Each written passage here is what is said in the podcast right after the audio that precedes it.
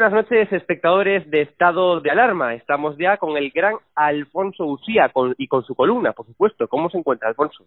Pues me encuentro consternado, eh, consternado por, por eh, los acontecimientos, bueno, la brutalidad, el, el espanto que ayer se produjo en, en Vic, eh, Cataluña, en, en, las últimas décadas, en dos decenios, se ha convertido eh, de una región ejemplar a una región realmente repugnante en la que el, el nazismo, el, el, fascismo puro y duro eh, se ha impuesto.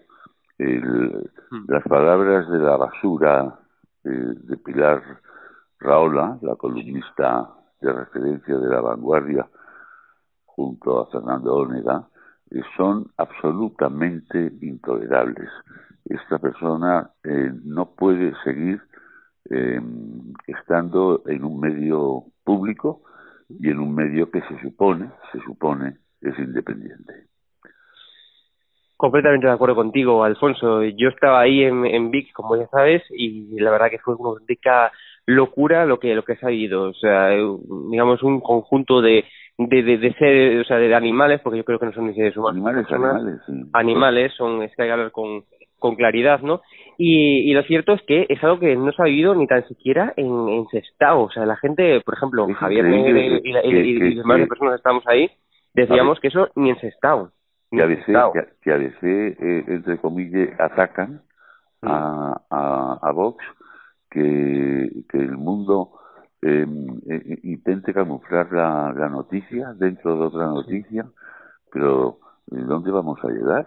Sí. En, qué, ¿En qué medios, en qué medios independientes vamos a confiar para que para que se haga se haga justicia y se equilibre? están defendiendo a los camisas pardas eh, de, del año 2021.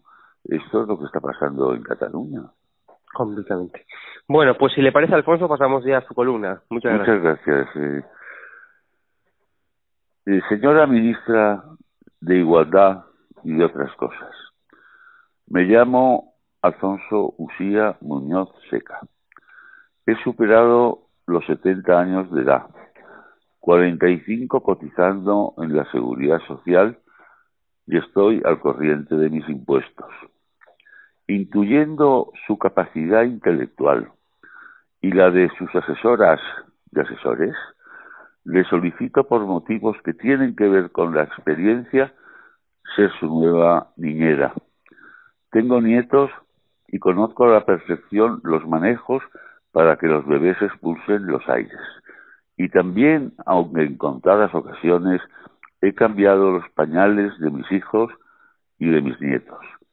Nací en el Sanatorio de San Francisco de Asís de Madrid, ese magnífico hospital privado al que su vicepresidenta Carmen Calvo acude para ser atendida cuando su salud lo demanda.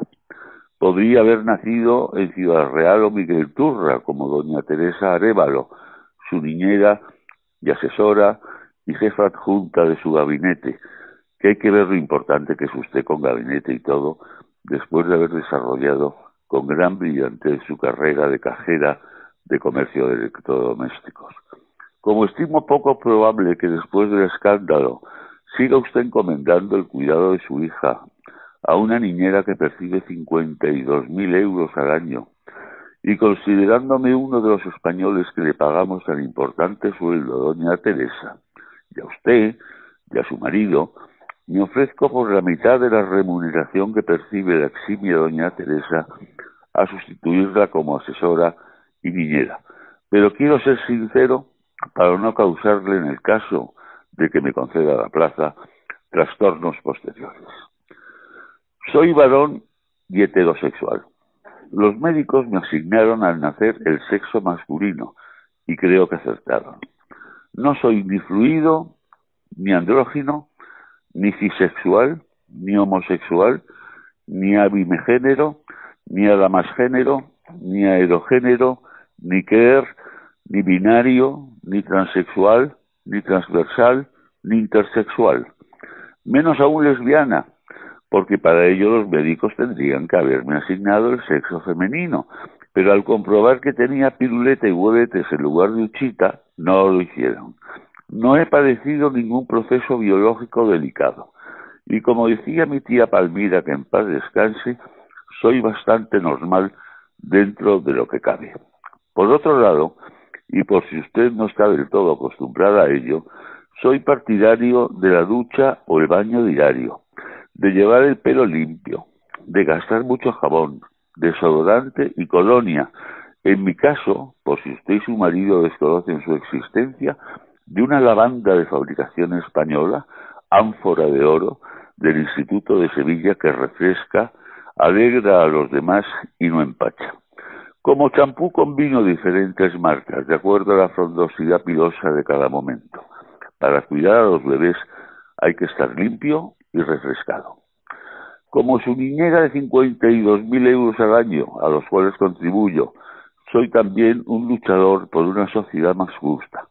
Y a esto habría que añadir que defiendo y defenderé siempre la unidad de España, la Constitución, la corona, los derechos humanos, la libertad de expresión, el derecho a la propiedad, incluyendo en ese derecho su chalet, jardín y piscina de nada pagar, la libertad de elección de centro para educar a los hijos y todas las culminaciones de progreso que ustedes se quieren cepillar.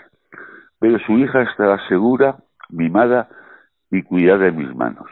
Y además mi rostro y mis gestos le hacen gracia a los niños, y a mí me encanta cuando se ríen, no como ustedes que están siempre enfadados sin apercibirse de la suerte que tienen, porque llegar hasta donde han llegado, con la oquedad de sus mentes, es algo que les obliga a sonreír hasta cuando duermen, que es bastante, porque su pareja, protector y colocador, es más vago que la chaqueta de un guardia. Usted trabaja más, pero en chorradas, y es recomendable que no se afane tanto.